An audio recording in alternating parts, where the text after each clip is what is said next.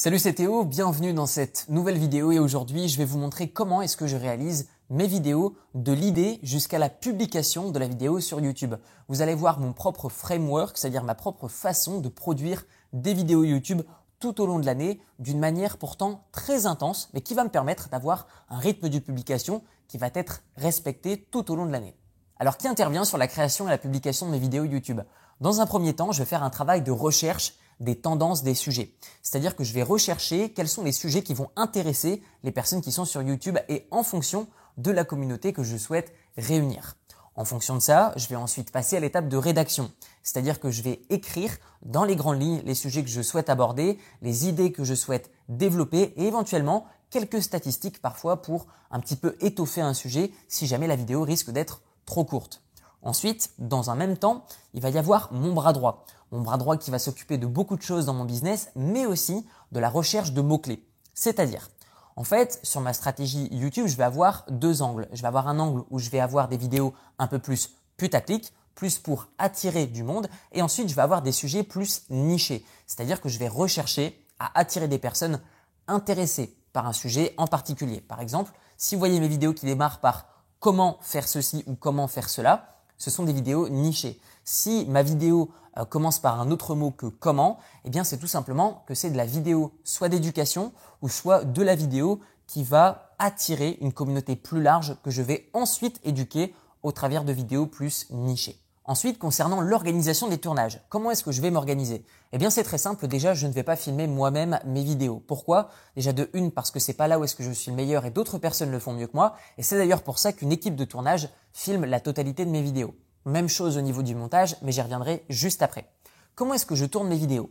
Eh bien déjà, on va tout le temps utiliser deux caméras. Pourquoi? Admettons que j'ai un trou de mémoire ou admettons que euh, j'ai un petit blanc ou alors je vais avoir des hésitations. Par exemple, je vais dire euh, ou alors il va se passer quelque chose sur une des deux caméras qui fait que le plan durant un instant n'est pas utilisable. Eh bien, nous allons utiliser une autre caméra et cette autre caméra me permet à n'importe quel moment de switcher sur l'une ou sur l'autre, ce qui nous permet également d'avoir des plans qui sont beaucoup plus dynamiques et justement de faire en sorte que les vidéos soient encore une fois encore plus dynamiques pour éviter de vous ennuyer et que vous vous endormez sur mes vidéos. Concernant l'équipe de tournage, j'ai travaillé avec différentes équipes au fur et à mesure du temps. Au départ, j'ai embauché des amis que j'ai formés à la vidéo et maintenant je travaille avec une équipe de deux personnes. Pourquoi est-ce que je trouve que c'est le mieux par rapport à ma situation? Tout simplement parce que j'ai déjà travaillé avec des plus grandes équipes de tournage, c'est-à-dire trois voire quatre personnes, donc deux caméramans, quelqu'un qui va s'occuper de notre confort, par exemple bouteille d'eau, ramener des objets, recharger des batteries, et un organisateur. L'inconvénient, c'est que cela va certes améliorer votre confort, mais au niveau du défraiement, au niveau du budget, cela va vraiment coûter très cher. Par exemple, là on est à mon appartement à Bangkok, les équipes de tournage, il faut leur payer les billets d'avion, l'hébergement, mais aussi la nourriture sur place. Finalement, quand on compte euh, tout le budget, on se rend compte que avoir une équipe de deux personnes, c'est selon moi la meilleure balance entre contrôle du budget et qualité des vidéos sur YouTube.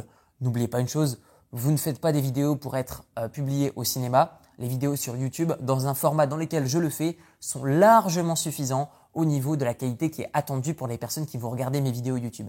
Donc je pense qu'il est inutile d'avoir une grosse équipe de tournage. À l'inverse, une équipe de tournage entre une à deux personnes sera, selon moi, la meilleure balance entre facilité de gestion, budgétisation et qualité du résultat final. Une fois que les vidéos vont être tournées, quelqu'un va s'occuper de monter les vidéos. C'est ce qu'on appelle un monteur vidéo. Donc on va utiliser différents logiciels, mais c'est pas le plus important. Le plus important, c'est qui va faire le montage vidéo. Ce que je vous recommande, auparavant, moi j'avais un monteur externe, c'est-à-dire qu'il ne filmait pas les vidéos. Donc certes, qui était plus spécialisé dans le domaine du montage vidéo, peut-être qu'il allait me coûter moins cher au niveau du budget. Cependant, je préfère que ce soit les personnes qui vont tourner mes vidéos qui vont également les monter. Pourquoi? Parce qu'ils connaissent les rushs vidéo, ils savent mes instructions, ils connaissent ma façon de penser, ils connaissent mon business. Donc avec le temps, moi ce que je vous recommande, c'est plutôt de choisir une équipe de tournage qui comprend réellement ce que vous faites plutôt que de choisir simplement une équipe de tournage en fonction de leur matériel, en fonction peut-être euh, de, de vos affinités avec ces personnes-là. Je vous recommande plutôt de choisir des équipes de tournage qui vont comprendre ce que vous êtes en train de filmer. Et pour ma part, les personnes qui tournent mes vidéos sont des personnes qui non seulement sont bonnes en vidéo, en montage, mais aussi qui comprennent ce que je suis en train de filmer. Une fois que la vidéo va être montée, il va être temps de l'envoyer sur YouTube. Donc les personnes qui vont monter mes vidéos sur YouTube ont un accès en tant qu'administrateur à ma chaîne YouTube. C'est-à-dire qu'ils ne vont pas pouvoir supprimer mes vidéos YouTube. Par contre, ce qu'ils vont pouvoir faire, c'est envoyer des vidéos sur YouTube et modifier les paramètres. Autrement dit, mes monteurs vidéo vont envoyer la vidéo depuis leur ordinateur sur YouTube directement. De mon côté, je vais les vérifier et demander peut-être si j'ai besoin d'une modification. Ensuite, je donnerai le feu vert à mon bras droit, qui est une personne autre que l'équipe de tournage, pour optimiser la vidéo YouTube, c'est-à-dire utiliser la miniature et la mettre sur la vidéo YouTube, envoyer par exemple un mail à la communauté pour prévenir d'une nouvelle vidéo, ou communiquer sur différents réseaux sociaux pour partager mes vidéos YouTube. Donc tout est automatisé. Finalement, moi je n'ai à faire que deux choses. Ça va être faire le travail de recherche et de préparation de la vidéo, me mettre là où est-ce que l'équipe de tournage me dit de me mettre et parler. Et ça va être les seules choses réellement que j'ai à faire. Et si je vais également avoir à vérifier la vidéo YouTube, mais finalement tout le travail de montage, tout le travail de tourner la vidéo, ce n'est pas moi qui le fais tout simplement parce que des personnes le font beaucoup mieux que moi et mon énergie est mieux investie sur le fait de parler plutôt que de filmer, de monter, d'uploader. Bref, n'essayez pas de maîtriser tout le process. De mon côté, je délègue un maximum à des personnes qui sont meilleures que moi dans des domaines spécifiques. Une question qu'on me pose souvent, c'est est-ce que tu utilises un prompteur? Qu'est-ce qu'un prompteur? Ça va être un appareil qu'on va mettre entre l'objectif et moi, qui va me permettre, tout en regardant l'objectif et de me filmer, eh bien, je vais réussir à voir le texte qui va défiler. Et par exemple, avec une pédale ou une télécommande, eh bien, ça va me permettre de faire défiler le texte et de garder un œil dans l'objectif tout en lisant mon texte. Je n'aime pas ce type de tournage vidéo parce que ça enlève l'authenticité et je préfère être beaucoup plus naturel et spontané, même si forcément au montage, on va avoir un certain travail. Mais concrètement, je vais utiliser soit mon téléphone sur lequel je vais avoir mon texte, ou alors, regardez bien, je vais avoir tout simplement mon ordinateur qui va être caché, par exemple, euh, derrière le décor et avoir le résumé de mon texte.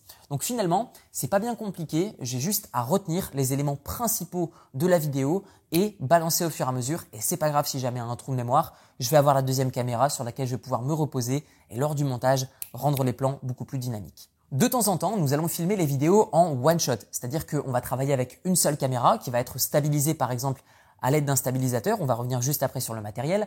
Mais concrètement, on va me filmer et en un seul enregistrement, on va tourner la vidéo. Alors, l'avantage, c'est que ça paraît beaucoup plus naturel. L'inconvénient, je dirais, la difficulté, c'est le travail de mémorisation qui va demander plus de travail, plus de concentration, également au niveau de la diction. Vous remarquerez que je fais rarement des fautes de diction. C'est normal parce qu'on va trier les rushs et je vais me forcer à répéter, répéter tant que le rush n'est pas quasiment parfait. Je ne rends pas les choses parfaites, parfaites. Pourquoi? Parce que j'aime également cette authenticité et parfois ma langue peut fourcher, mais on va laisser volontairement peut-être ce rush. Alors comment se déroulent mes tournages vidéo? Eh bien en fait, je vais tourner mes vidéos d'une manière très condensée. C'est-à-dire que chaque jour, on va tourner approximativement 5 vidéos par jour durant 32 jours par an. Parce que oui, je vais généralement tourner mes vidéos d'une manière très condensée dans l'année pour pouvoir tout le reste de l'année me concentrer sur autre chose. Puisque pour moi, il est beaucoup plus difficile de tourner mes vidéos tout au long de l'année que de tourner mes vidéos de façon groupée. Donc il y a des avantages et des inconvénients à tourner de manière condensée ou de tourner de manière euh, répartie tout au long de l'année. Mais pour ma part, dans mon style de vidéo et par rapport à mon activité professionnelle, il est plus facile de tourner mes vidéos en one shot, c'est-à-dire 32 jours de tournage par an, au rythme de 5 vidéos par jour, soit au total 156 vidéos qui vont être publiées au rythme de 3 par semaine. Donc 32 jours de tournage par an, 5 vidéos par jour, égale 156 vidéos, égale 3 vidéos publiées par semaine tout au long de l'année. Maintenant, comment est-ce que vous, vous pouvez retirer le meilleur de ce que je viens de vous partager pour vous filmer?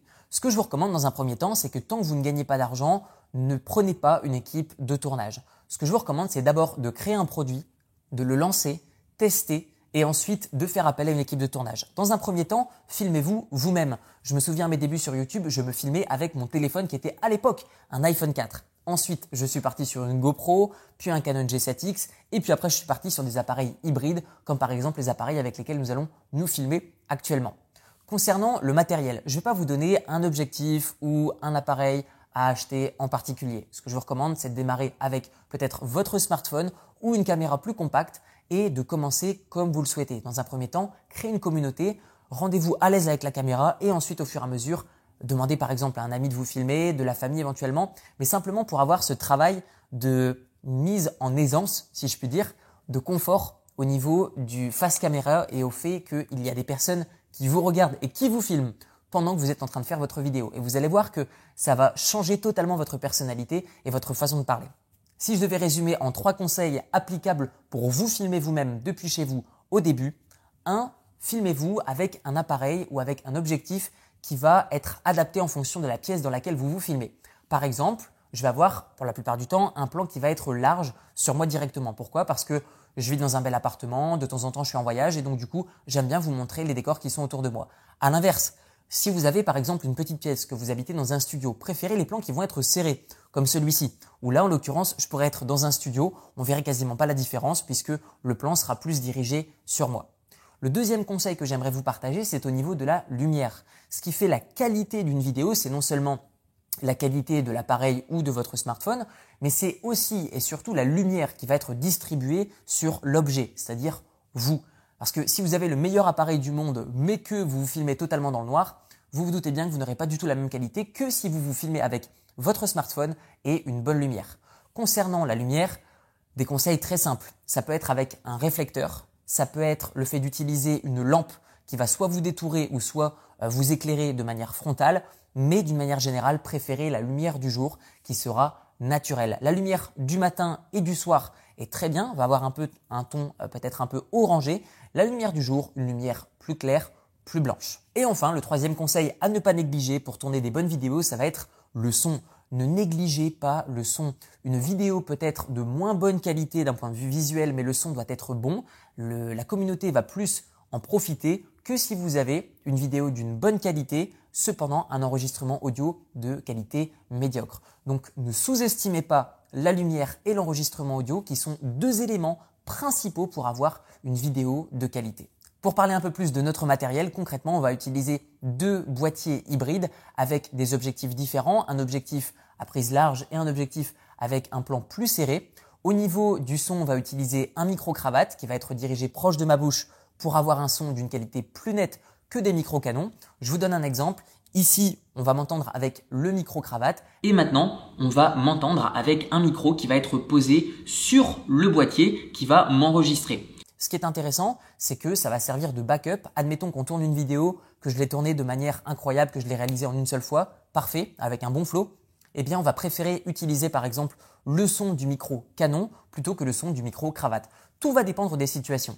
Concernant la lumière, on va surtout utiliser réflecteurs et on va utiliser également des lumières compactes qui vont nous permettre non seulement de voyager avec et de pas se tramaler avec plein de sacs, mais aussi d'avoir une bonne puissance au niveau de la diffusion de la lumière. Notez également que lorsqu'on va filmer mes vidéos, on va utiliser deux types de supports pour les boîtiers. On va utiliser donc un trépied qui va être la plupart du temps un monopode avec trois pieds au sol, ce qui va être plus transportable pour les personnes qui, tout comme moi, voyagent et vont tourner des vidéos avec du matériel professionnel. Et ensuite, nous allons utiliser un stabilisateur qui va nous permettre d'avoir des plans qui vont être plus smooth, plus lissés et qui vont nous permettre également d'avoir une qualité d'image qui va être plus travaillée. Nous arrivons maintenant à la fin de cette vidéo. Vous trouverez dans la description le lien vers chaque élément du matériel qu'on va utiliser pour tourner mes vidéos. Vous trouverez également dans la description de la vidéo une série de 4 vidéos de formation qui va vous montrer comment démarrer un business en ligne en partant de zéro. Tout ça, ça se passe dans la description. Merci pour votre attention et dites-moi dans les commentaires ce que vous pensez de ma façon de tourner les vidéos et comment est-ce que vous vous faites pour tourner vos propres vidéos.